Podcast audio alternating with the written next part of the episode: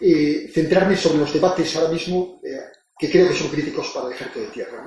Y luego desarrollar el concepto de, las botas o el terreno o las fuerzas o las guerras por delegación. ¿no?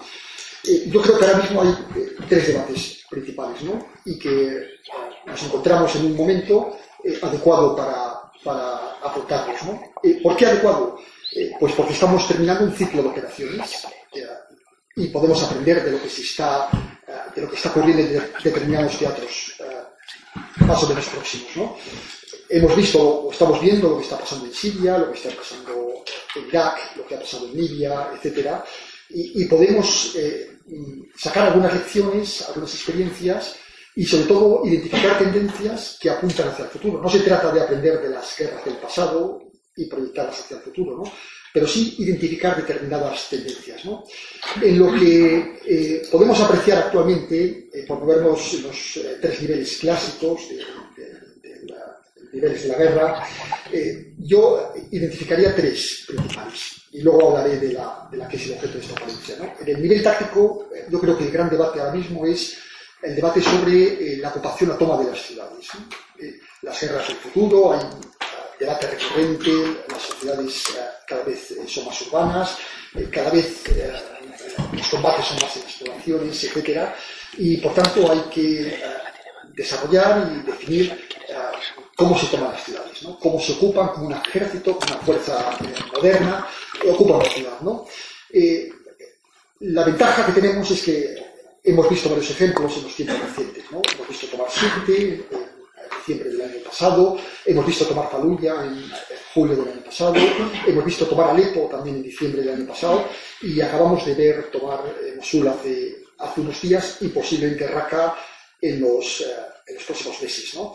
Y, nos da una idea de cómo puede ser este tipo de conflictos en el, en el futuro. ¿no? ¿no? tenemos una solución, pero sí eh, podemos sacar la conclusión de que al final las ciudades se pueden tomar y se toman.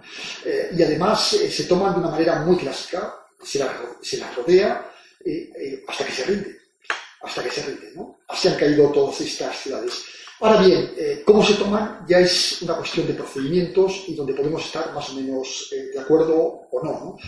tenemos un método que es el método ruso, y lo hemos visto en Alepo a finales del año pasado, que simplemente uno rodea una ciudad, la bombardea hasta que se rinde y al final eh, la ciudad cae, eh, pero también deja la ciudad eh, completamente devastada.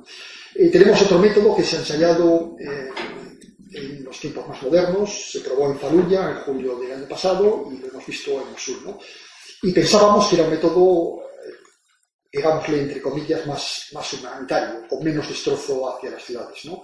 que una especie de parcelación de las ciudades, ir tomándolas poco a poco, cortar un trocito de la ciudad, sobre todo ciudades muy extensas, muy grandes, como es el caso eh, de Mosul, primero la parte oriental del río eh, Tigris, después cruzar el río y tomando determinados eh, barrios, hasta terminar ocupando las ciudades. Eh, pero el resultado, y lo hemos visto en televisión estos últimos días, es que al final la ciudad también termina devastada. Luego, eh, podemos sacar la conclusión de que efectivamente se puede resolver el problema táctico de la toma de las ciudades, eh, pero el procedimiento no, no nos convence. ¿no? quizá, este es un debate abierto, pero dejo un poco colateral para el momento del debate, por si ustedes lo quieren así, podemos apuntar a que a lo mejor en el futuro, en unos momentos que estamos de replanteamiento de los escenarios de en los tiempos futuros, pues a lo mejor la tecnología, eh, sin solucionar completamente el problema, eh, puede ayudarnos a resolvernos en parte este problema. ¿no? Eh, si en el futuro lo que entran a tomar las ciudades en vez de ser combatientes, pues son máquinas con mayor capacidad tecnológica, con mayor inteligencia artificial, con mayor empleo de la robótica, etc., pues a lo mejor podemos tener una ocupación más eficiente eh, de las ciudades. No es así, pero las tendencias apuntan por ahí. ¿no? Y ahora mismo los ejércitos demandan de sus industrias eh, una revolución tecnológica, una revolución tecnológica que vaya por estos campos, el campo de la inteligencia, eh, inteligencia artificial, la interacción con las máquinas, el mundo de la robótica, etc. ¿no? Bueno, este sería el problema en nivel táctico. En nivel operacional, quizá el gran otro de los problemas es qué hacer con los espacios vacíos. ¿no? Las ciudades y los campos de batalla, los teatros del futuro son, están basados por núcleos urbanos, ¿cómo, ¿qué hacemos con los espacios vacíos? ¿no? Eh, los ocupamos, los dejamos libres, eh, neutralizamos, ¿qué, qué hacemos? Lo que sí podemos hacer, o lo que sí podemos aprender de estos conflictos, en mi opinión, es que los espacios vacíos cumplen una función en los conflictos. Eh, realmente los espacios vacíos sirven para desarrollar una función que pensamos que se había perdido, que es la maniobra. En los espacios vacíos maniobramos y en las ciudades resolvemos los conflictos. Es decir, nunca se podría haber eh, tomado eh, si no se hubiera ocupado todo el cauce del río Éufrates desde Bagdad, río arriba. Tampoco se podría haber eh, ocupado Mosul si no se domina el río Tigris eh, y todos sus flancos. ¿no? Y ahora mismo en Raqqa estamos viendo también una, una, concepción de la maniobra muy avanzada entre las fuerzas que están compitiendo por la toma de Raqqa, de los pozos, de las zonas petrolíferas de, de ¿eh? donde se está de, desarrollando y recuperando esta función de la maniobra que ayudará en su momento, en los próximos días o las próximas semanas, a resolver definitivamente este conflicto. ¿no? Luego, en el nivel operacional, este es el, el, segundo de los conceptos, la maniobra en los espacios eh, vacíos. ¿no? Y en el nivel estratégico, que es lo que eh, pretendo eh, desarrollar durante los próximos minutos, es la forma de intervención y de resolución de este tipo de conflictos. Y la forma de, de resolución tampoco es novedosa. Podemos hacer dos cosas, o bien ponemos nuestros propios medios, nuestras capacidades, nuestras tropas, nuestras botas sobre el terreno, o bien lo que hacemos es eh, subcontratamos eh, o delegamos esta responsabilidad en actores eh, locales, lo que se llama las fuerzas delegadas o los anglosajones lo que llaman las proxy forces. ¿no? Bueno, este es el debate que está abierto y que no es actual. ¿no? Y es un debate que viene siendo recurrente desde finales o de, de la Segunda Guerra Mundial y el comienzo de la Guerra Fría. ¿no? Eh, yo me gustaría dar una, serie de pinceladas eh, con eh, carácter cronológico de cómo se ha ido desarrollando este, este debate hasta nuestros tiempos y lo que, en mi opinión, apunta a las tendencias del futuro, a riesgo, evidentemente, de, de, equivocarme, porque no tenemos la bola de cristal y lo único que podemos hacer es intentar identificar parámetros que nos permitan definir tendencias racionales hacia dónde apunta el futuro. ¿no? Eh, lo que vemos en los eh, tiempos pasados, desde el final de la Segunda Guerra Mundial, eh, podemos dividir tres periodos históricos. ¿no?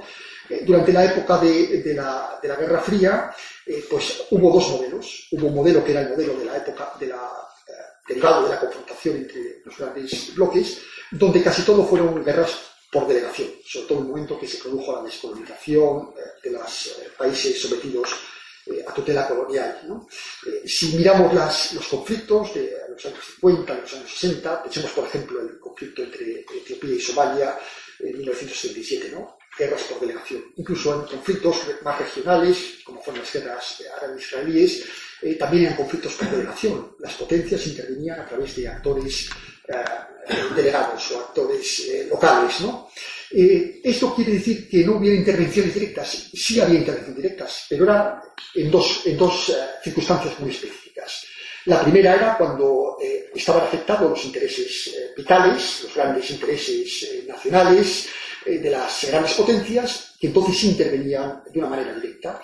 En el caso eh, soviético lo vimos, por ejemplo, en eh, Checoslovaquia en el año 68 o en Hungría unos años antes, en el, en el 56. ¿no?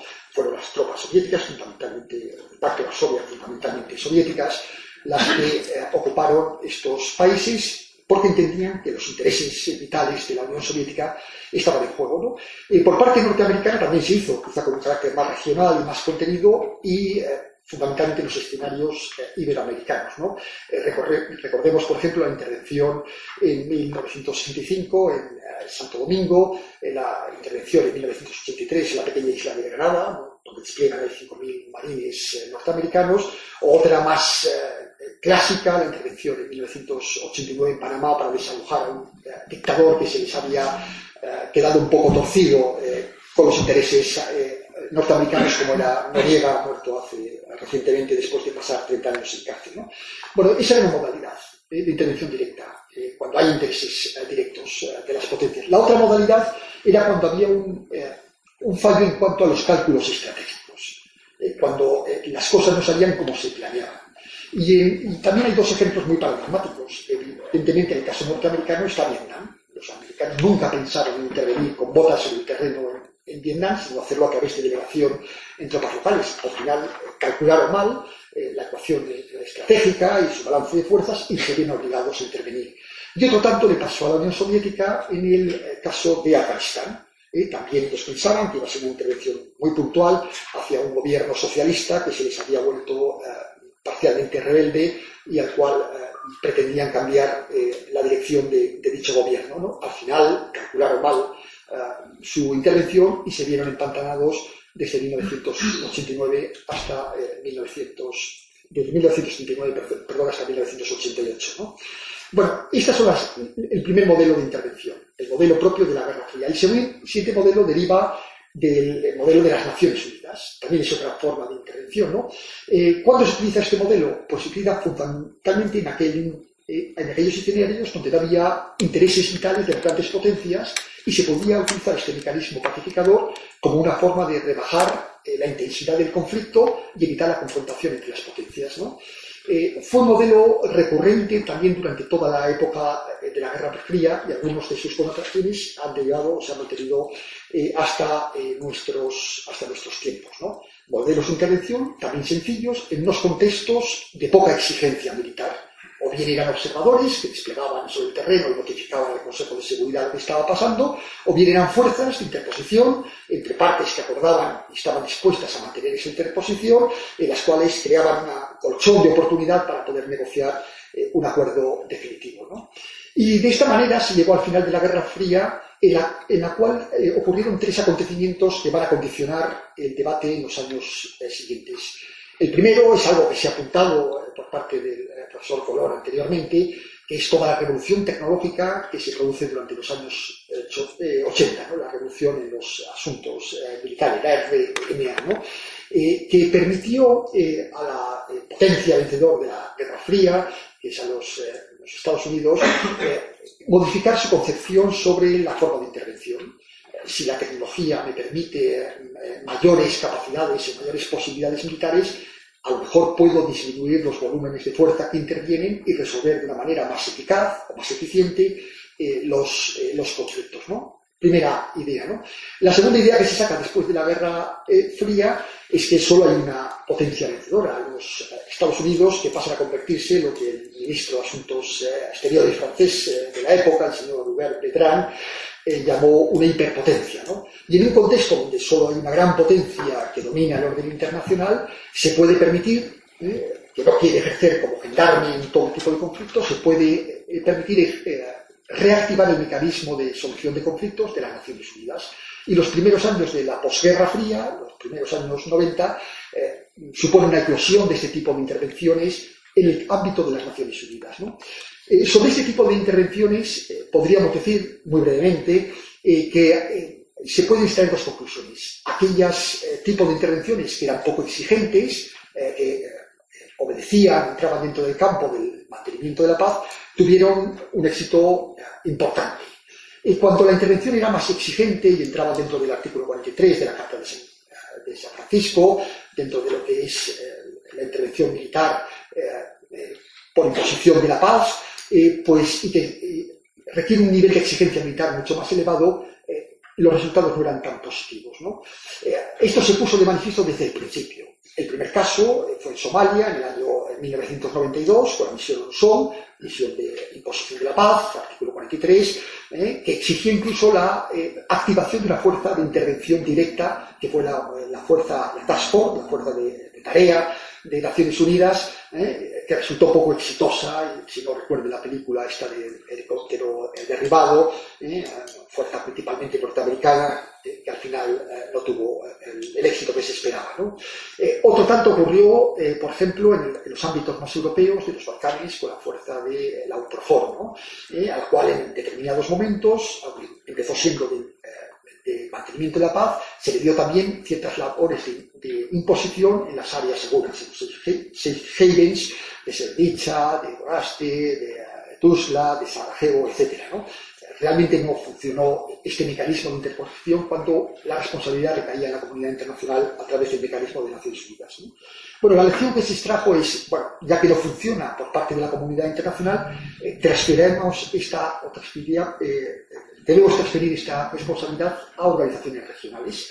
Y en el caso de los Balcanes eh, funcionó relativamente bien. Se hizo una transferencia de la responsabilidad, siempre que estaba dentro del espíritu, del ámbito, de los mandatos, etcétera, de Naciones Unidas, a organizaciones regionales que tenían esa capacidad, esa voluntad de ejercerlo, y funcionó bastante bien. Las guerras de los Balcanes, eh, de los mediados de los años 90 y finales de los 90, se resolvieron a través de este mecanismo de delegación de, la, de las botas sobre el terreno, de la intervención con fuerzas en organizaciones regionales. Bosnia en 1995 y Kosovo en el año 1998. Eh, bueno, las lecciones que se extrajeron de estos conflictos, aparentemente muy exitosos, eh, fueron fundamentalmente dos. La primera es eh, el éxito de la revolución en los asuntos militares, fundamentalmente en la campaña de Kosovo, principalmente aérea, se ha comentado anteriormente, que deslumbró a muchos pensadores y que les llevó a pensar o les llevó a concluir de que las guerras simplemente se podían ganar desde el aire eh, a través de una acción de intervención directa con medios,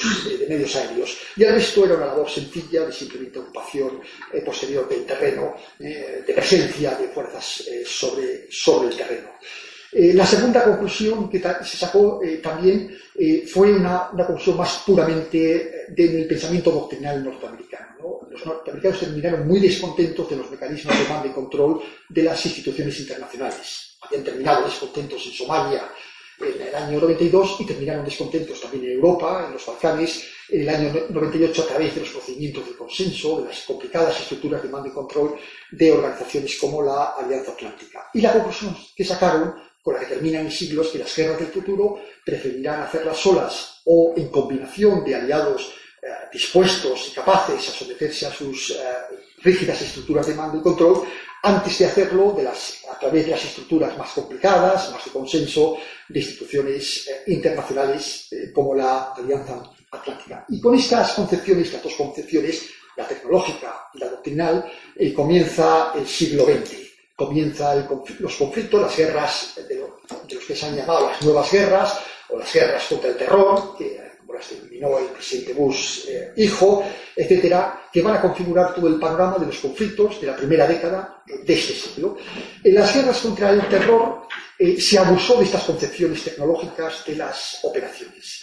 En Afganistán, a pesar de que la comunidad internacional y fundamentalmente sus socios eh, atlánticos habían ofrecido a los norteamericanos toda su panoplia de capacidades militares y de capacidades nacionales, los americanos prefirieron intervenir en Afganistán solos o con un pequeño grupo de países que eran como ellos, fundamentalmente eh, anglosajones, antes de eh, permitir la intervención junto con ellos eh, de otros aliados, digamos, más complicados a la hora de operar. Eh, y desde el punto de vista tecnológico también hicieron una maximización eh, del concepto de la revolución en asuntos militares. Intervinieron con muy pocas tropas sobre el terreno, con mucha eh, capacidad tecnológica, muchos medios tecnológicos, de, apoyos aéreos, designación de blancos, etcétera, que les permitió resolver el problema táctico de una manera sencilla. Al final tomaron toda la zona del norte, lanzaron sobre el sur, eh, tomaron la capital, Kabul, eh, y luego eh, terminaron por tomar o por ocupar el resto del país. ahora bien, al hacerlo con pocas tropas sobre el terreno, no les quedó más remedio a la hora de la ocupación efectiva y del control sobre el territorio de confiar en aliados locales. Y los aliados locales que se encontraron en Afganistán fueron los de la Alianza del Norte, que llevaban mucho tiempo, el señor Massoud, eh, asesinado los días antes del 11 de septiembre, el general Dostum, etcétera, como aliados locales, eh, con toda la escasa fiabilidad eh, que ustedes se pueden imaginar, y ocurrió lo que era previsible. Si tú no controlas el terreno o no controlas las personas que deben ser los controladores del terreno, al final, el desarrollo final último de las operaciones no sale como tú quieres y a los norteamericanos se les escaparon el señor Ben Laden, se les escapó una parte muy importante del, eh, de los uh, talibanes, incluido su líder, el Mullah Omar, eh, y la guerra, que desde el punto de vista táctico terminó brillantemente, desde el punto de vista estratégico eh, terminó inconclusa. No se terminó. ¿no? En, en, Irak, dos años después, en 2003, en febrero del 2003, también se interviene bajo el paradigma de la revolución en asuntos militares el enemigo era mucho más convencional, porque no era una, insurgencia local o eh, grupos locales, sino era un ejército organizado, con una larga experiencia de combate, a pesar del, eh, quebranto que habían sufrido la Primera Guerra del Golfo, pero sí que la revolución en asuntos militares permitió a los norteamericanos hacer un uso mucho más, más, racional y mucho más eficiente de sus tropas. De tal forma que si en la primera guerra del Golfo, en el 90, había necesitado, el 91 había necesitado 400.000, casi medio millón de soldados, en la guerra o en la intervención en Irak lo hicieron por apenas 170.000. ¿no? Y al final el éxito también en el nivel táctico eh, fue rotundo. Se tomó la capital, que pensaban que iba a ser una larga campaña que podía durar meses, al final se tomó en menos de tres semanas. Ahora bien, en ambas campañas eh, los americanos aprendieron eh, que las guerras no terminan con la ocupación física de las capitales, sino que al final el centro de gravedad de lo que nos hablaba Clausewitz es la voluntad de resistencia de eh, los ejércitos o de las estructuras a las que se oponen, ¿no? los talibanes, en el caso afgano, y eh, las estructuras eh, derivadas del partido Bas en el caso, en el caso de Irak. Por lo cual, había un largo periodo que no habían previsto, que era el periodo de la estabilización, que formaba parte integral del concepto de la guerra. Y aquí los americanos tuvieron soluciones distintas. En el caso de Irak, donde había muy poca entendimiento intención por parte de la comunidad eh, internacional de participar en esta intervención eh, puramente norteamericana, pues tuvieron que resolver el problema eh, de una manera casi aislada. Y la verdad que en ambos escenarios, tanto en Afganistán como en Irak, los norteamericanos estuvieron al punto, al borde de la derrota, derrota estratégica. El propio general, jefe del mando central norteamericano, el general Al-Said, en el año 2007, llegó a decir que en Irak la situación iba camino de la catástrofe, eh, porque las intervenciones norteamericanas al final generaban más insurgencia de la que eran capaces de neutralizar. Al final se utilizaron unos eh, procedimientos tácticos, unas doctrinas tácticas de circunstancias que resultaron bastante bien. En el caso de Irak se utilizó la doctrina de contrainsurgencia que se comentaba anteriormente, que diseñó un grupo de eh, personas, académicos y militares, inteligentes y competentes, el centro conjunto de transformación norteamericano y que se utilizó con bastante, se aplicó con bastante éxito en Irak. Eh, era algo tan sencillo como un aumento puntual de tropas sobre el terreno, eh, el famoso search, eh, elemento de fuerzas en caso Irak, que permitía crear espacios seguros eh, y a partir de estos espacios seguros, a medida que se iban aumentando, incrementando, ir transfiriendo la responsabilidad fuerzas locales, eh, de tal manera que al final se creaba un entorno, un espacio suficiente eh, para permitir el repliegue definitivo de las fuerzas norteamericanas de este escenario. Al final también ocurrió aquí, como siempre suele ocurrir, que hubo que confiar en las fuerzas sobre el terreno. Nunca hubiera funcionado esta concepción estratégica doctrinal de la guerra si no hubiera ido acompañada de unas alianzas con los que hasta entonces habían sido sus enemigos, como era la insurgencia eh, suní. También en el caso de Afganistán la solución fue distinta.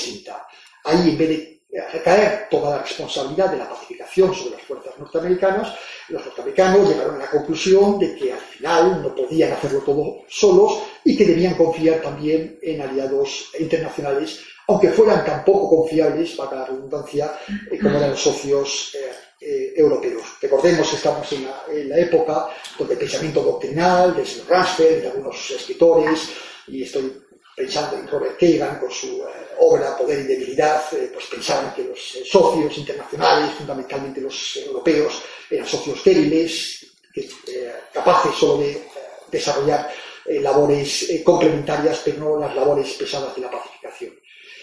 La realidad es que en Afganistán se utilizó este mecanismo eh, cooperar o de pedir la cooperación de socios internacionales, principalmente europeos, y se utilizó también un procedimiento doctrinal que estaba recuperado de las doctrinas eh, coloniales eh, de épocas pasadas. Todo este concepto de las PRT, de los equipos de reconstrucción provinciales, al fin y al cabo no es más que los viejos fuertes de las épocas coloniales, de la época diseñados y conceptualizados por autores como Voz, como Lutey, eh, como Alieni, etcétera, las épocas eh, coloniales europeas del siglo XIX, y que nos hemos visto algo parecido, su versión eh, local, por ejemplo, en las películas del oeste con los fuertes americanos en las praderas de los indios.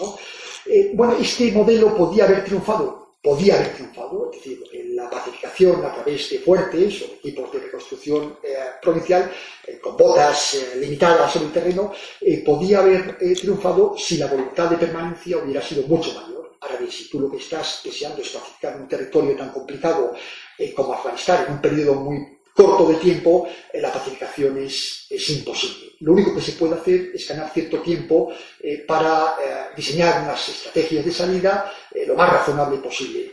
Y la verdad que tanto en Afganistán como en Irak se, se, cayó en lo que algunos autores han llamado el pensamiento mágico, ¿no? que es ese concepto, esa idea de que la realidad se adapte a lo que tú quieres que se adapte, no a lo que es, sino a lo que tú pretendes. ¿no?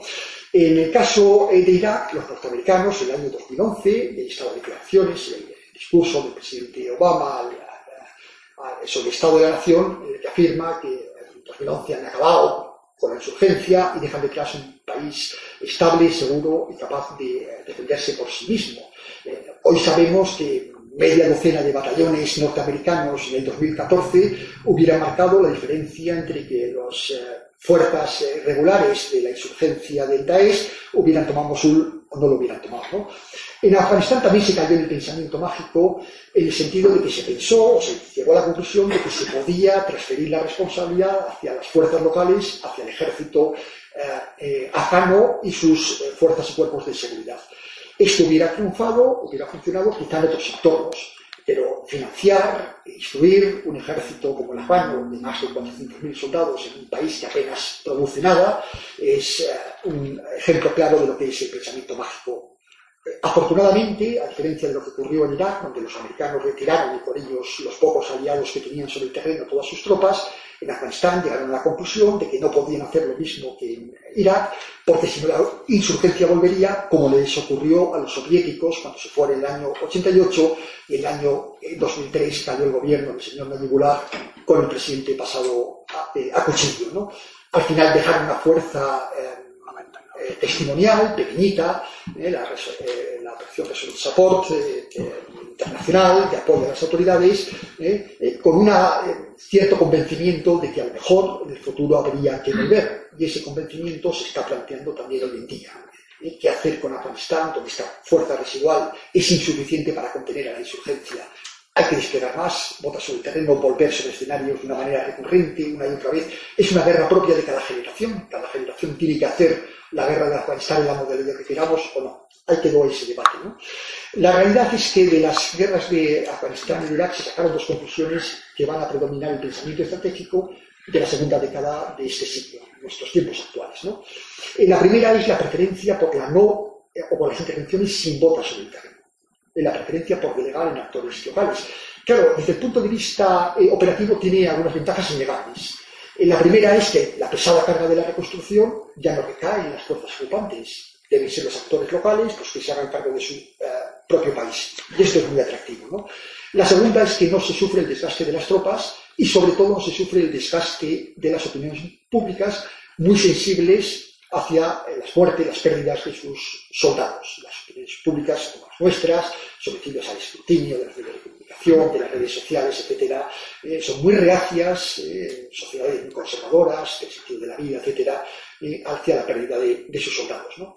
Y la tercera eh, de las ventajas era la facilidad de desengancharse de este tipo de conflictos. Una de las cosas que estuvo a punto de causar una catástrofe estratégica norteamericana en Irak y en Afganistán fue la dificultad de desengancharse de estos dos conflictos. Si tú no pones botas sobre el terreno, eh, no te has quedado enganchado. Por tanto, no hace falta diseñar eh, estrategias de salida, las exit strategies, eh, sofisticadas, porque los escenarios son mucho más sencillos para tus propias fuerzas. Ahora bien, esto que parece muy atractivo se probó como, ejemplo de intervención en las caso de Libia en el año 2000, 2011. ¿no? Libia es un caso paradigmático eh, de eh, intervención sin botas sobre el terreno. Hasta tal punto de que, fuera entonces secretario general de la Alianza Atlántica, el señor Rasmussen, eh, en aquellos momentos puso el ejemplo de Libia como un modelo de intervención de la Alianza Atlántica en los conflictos del futuro. Al final también hubo mucho de pensamiento mágico. ¿no? En Libia se liberó el dictador, luego nos enteramos que no era realmente una insurrección de una población sometida directamente a las eh, atrocidades de su eh, dirigente, sino que al final tenía mucho de conflicto de unas tribus contra otros y una parte del país contra otros. De tal forma que cuando eh, cayó el dictador, todos estos conflictos internos salieron a la luz, produciendo la desintegración del país. Y todo un debate abierto nuevamente sobre la conveniencia de ese tipo de intervención que al final generaban situaciones más complicadas que las que habían intentado resolver.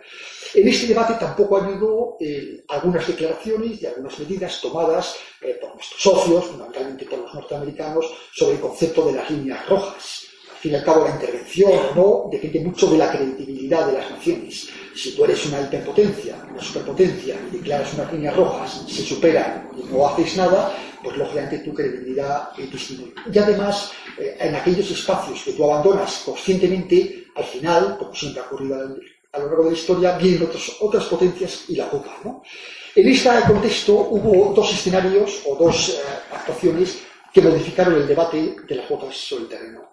Eh, el primero fue la intervención francesa en eh, Mali en enero del 2003, la operación eh, Serval, con botas sobre el terreno. Directamente 4.000 soldados franceses que paran en última instancia la llegada de las fuerzas del ACMI, de la Al-Qaeda en el Islámico y sus aliados locales, etcétera, sobre la capital, sobre Bamako.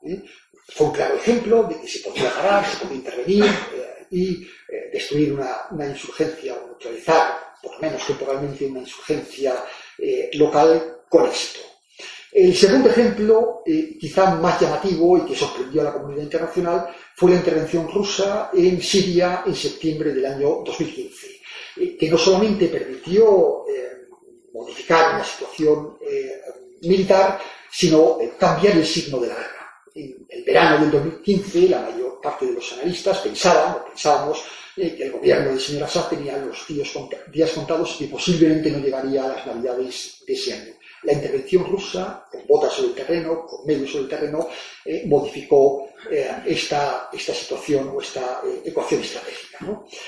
hubo también en el, ambiente, en el ambiente local algunas intervenciones adicionales que siguieron este modelo. Yo me referiré, por ejemplo, al caso de la intervención de la coalición árabe, en el caso de Yemen, en el año 2015, eh, en marzo del 2015, para parar una insurgencia local, la insurgencia de los chiíes útiles, también con muchas eh, botas sobre el terreno.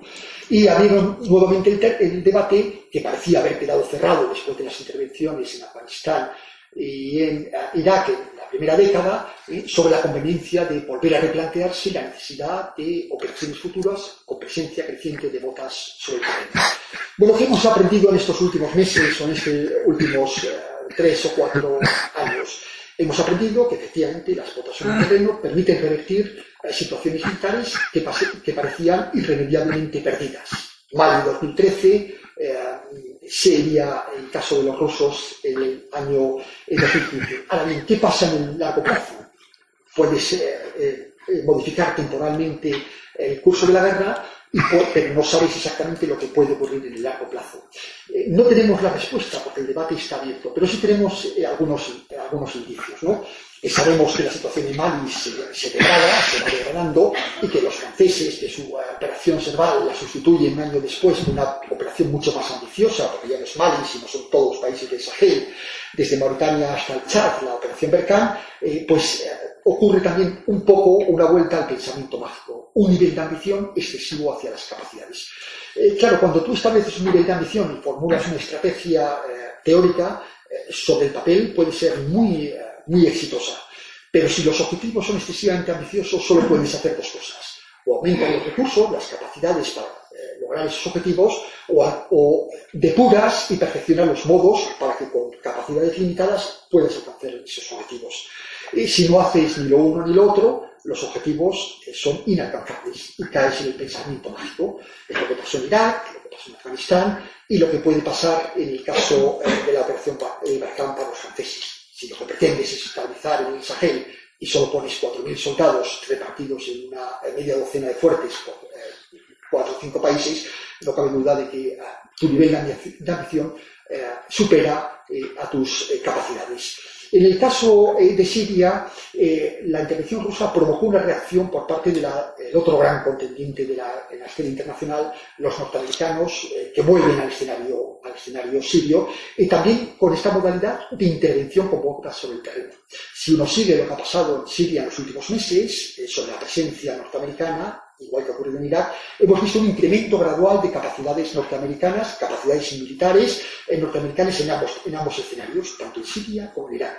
De tal forma que la ecuación de la guerra en Irak nunca hubiera podido resolverse sin intervención norteamericana, igual que la ecuación de la guerra en Siria con la toma de Raqqa, probablemente en manos de los kurdos apoyados por los norteamericanos, eh, no podrá resolverse nunca eh, o no podría resolverse sin la intervención eh, norteamericana con botas sobre el terreno. los rusos, ante esta presencia, compitiendo con los norteamericanos a ver quién llega primero a Raqqa y quién lo toma, parecen resignados a dejar que Raqqa caiga en manos de norteamericanos, principalmente sus aliados locales, y ocupar ellos los campos petrolíferos de son más al sur, una especie de reparto territorial del escenario sirio. En el caso francés, que han llegado al convencimiento de que solos no pueden, y ahí están los gritos y los discursos eh, casi desesperados del último presidente eh, francés, del nuevo presidente Macron, eh, solicitando más asistencia internacional, la poca respuesta por parte de la comunidad internacional, sobre todo de sus socios europeos, le ha llevado a la conclusión de que tiene que buscar aliados regionales. Lo que pasa es que no es fácil encontrarlos. Así como en Siria puedes apoyarte a los kurdos por parte de los norteamericanos y en el ejército eh, árabe sirio por parte de los rusos, en el caso de los escenarios de Mali, los escenarios de Chad, de Níger, etc., no es fácil eh, localizar o identificar este tipo, este tipo de, eh, de, aliados locales. Lo que se está haciendo, lo que se está buscando es, decir, bueno, si no puedo identificar este tipo de aliados locales, lo que voy a hacer es crearlos, crearlos. Voy a diseñar eh, unos aliados eh, locales que me permitan compensar mis carencias operativas sobre el terreno. Y ahí está esa iniciativa de la creación de una fuerza de operación e intervención en el grupo G5 de los países del Sahel que puedan eh, complementar los esfuerzos antiterroristas o antiyihadistas por parte de las autoridades locales.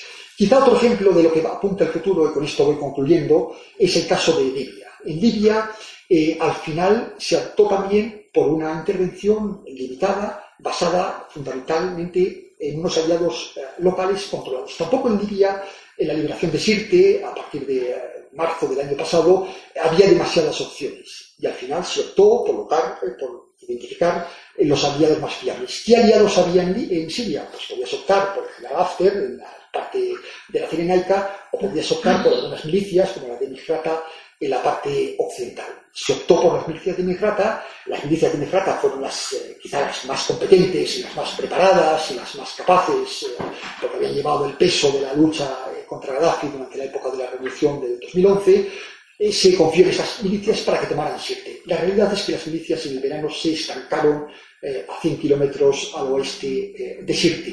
Y al final tuvo que ser las capacidades de intervención, fundamentalmente norteamericanas, con medios aéreos, apoyos, etcétera, y logísticos, los que resolvieron eh, la ecuación táctica de la guerra. Y se, tomó, se consiguió tomar Sirte a finales del año pasado. Bueno, con la conclusión que nos sacamos sobre lo que apunta el futuro con todas las precauciones que ustedes quieran, a mí me parece que al final, siguiendo el concepto de la navaja, la navaja de Ockham, eh, al final lo más sencillo suele ser lo más probable. ¿no? Eh, yo creo que las tendencias futuras apuntan a unas intervenciones, a ser posible, con fuerzas locales fuertemente controladas para que no ocurra lo de Libia, donde hay un control efectivo de las milicias. Eh, ¿Controladas hasta cuánto? pues hasta el punto que garanticen el cumplimiento de los objetivos y la resolución táctica sobre el terreno del problema militar si necesito introducir más capacidades, las pongo, las voy introduciendo gradualmente hasta que resuelvo positivamente el resultado del conflicto. Lo hemos visto en el caso de, Irak, donde los americanos y algunas otras potencias eh, internacionales han intervenido con muchas capacidades sobre el terreno, no solamente de apoyo logístico, de apoyo aéreo, sino también de capacidades de apoyo de fuegos, de artillería, eh, de fuerzas de combate, de operaciones especiales, eh, de medios de, carros de combate, etcétera. Lo hemos visto, lo estamos viendo también en, en Raqqa, eh, y lo hemos visto también con los franceses en, Mali, y en este sentido apunta, en mi opinión, el futuro. Al final, podemos concluir diciendo que no ha cambiado siguiendo y aceptando una de las conclusiones de mis eh, colegas eh, anteriores, eh, no ha cambiado la naturaleza de la guerra, nos encontramos en revoluciones radicales. ¿no? Lo que sí ha cambiado, de alguna manera, o ha ido evolucionando y transformándose poco a poco, es el modo de hacer las guerras. Y aquí termino. Muchas gracias.